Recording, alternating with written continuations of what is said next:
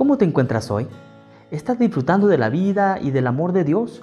¿O estás sintiendo que las fuerzas se te están terminando ante alguna enfermedad, ante alguna pérdida irreparable? ¿O quizás llevas años luchando por una restauración de tu matrimonio y al no ver una respuesta quizás te estás sintiendo frustrado y desesperado? Por eso hoy te invitamos a que escuches el tema que traemos para ti, el cual es cuando se terminan las fuerzas. Para empezar, leamos el verso que está en el libro de Isaías 40:31, que dice así, Pero los que confían en el Señor renovarán sus fuerzas, volarán como las águilas, correrán y no se fatigarán, caminarán y no se cansarán. Es necesario mencionar este verso para recordar siempre que la clave para no desmayar ni desistir en la vida es confiar plenamente en el Señor no en nuestras fuerzas, porque cuando empezamos a creernos autosuficientes, dejamos de ver a Dios.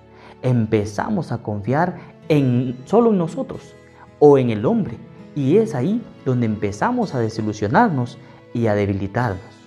¿Qué hubiese pasado si David, en vez de luchar, se hubiera puesto a llorar cuando su hermano le dice que él no tenía nada que hacer en el campo de batalla?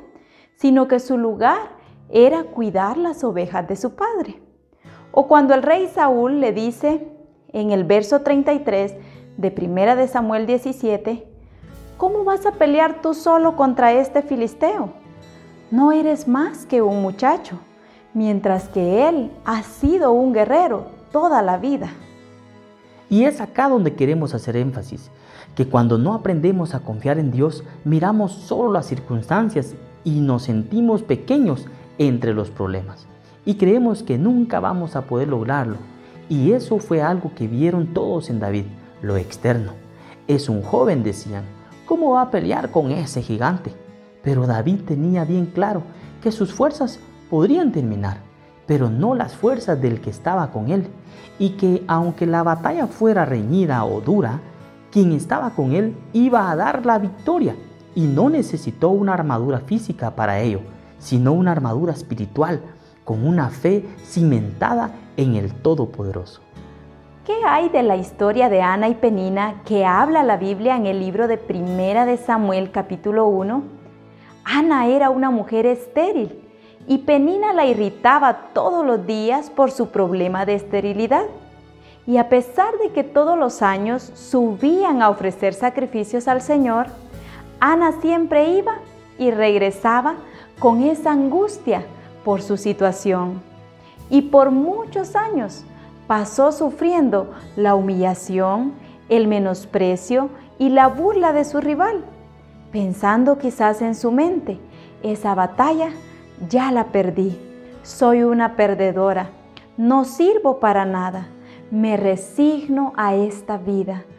¿Qué más puedo hacer? Si el médico ya dijo que es imposible?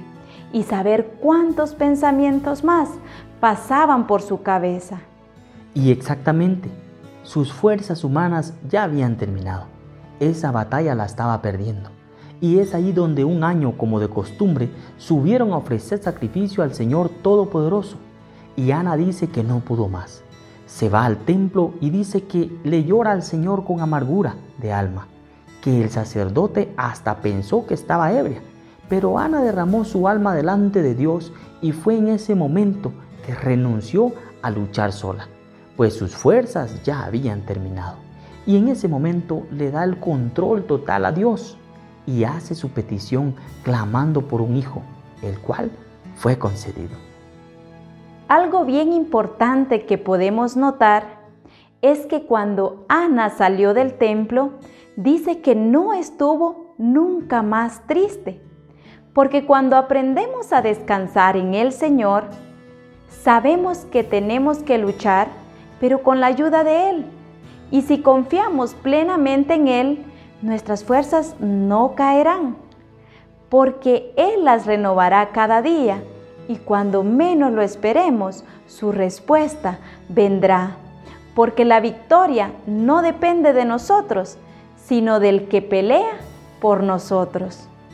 Por último, te queremos dejar este poderoso versículo de la palabra del Señor que está en Isaías 41:10, el cual dice, Así que no temas, porque yo estoy contigo. No te angusties, porque yo soy tu Dios. Te fortaleceré y te ayudaré. Te sostendré con mi diestra victoriosa. Ánimo, Dios está contigo. Dios te bendiga.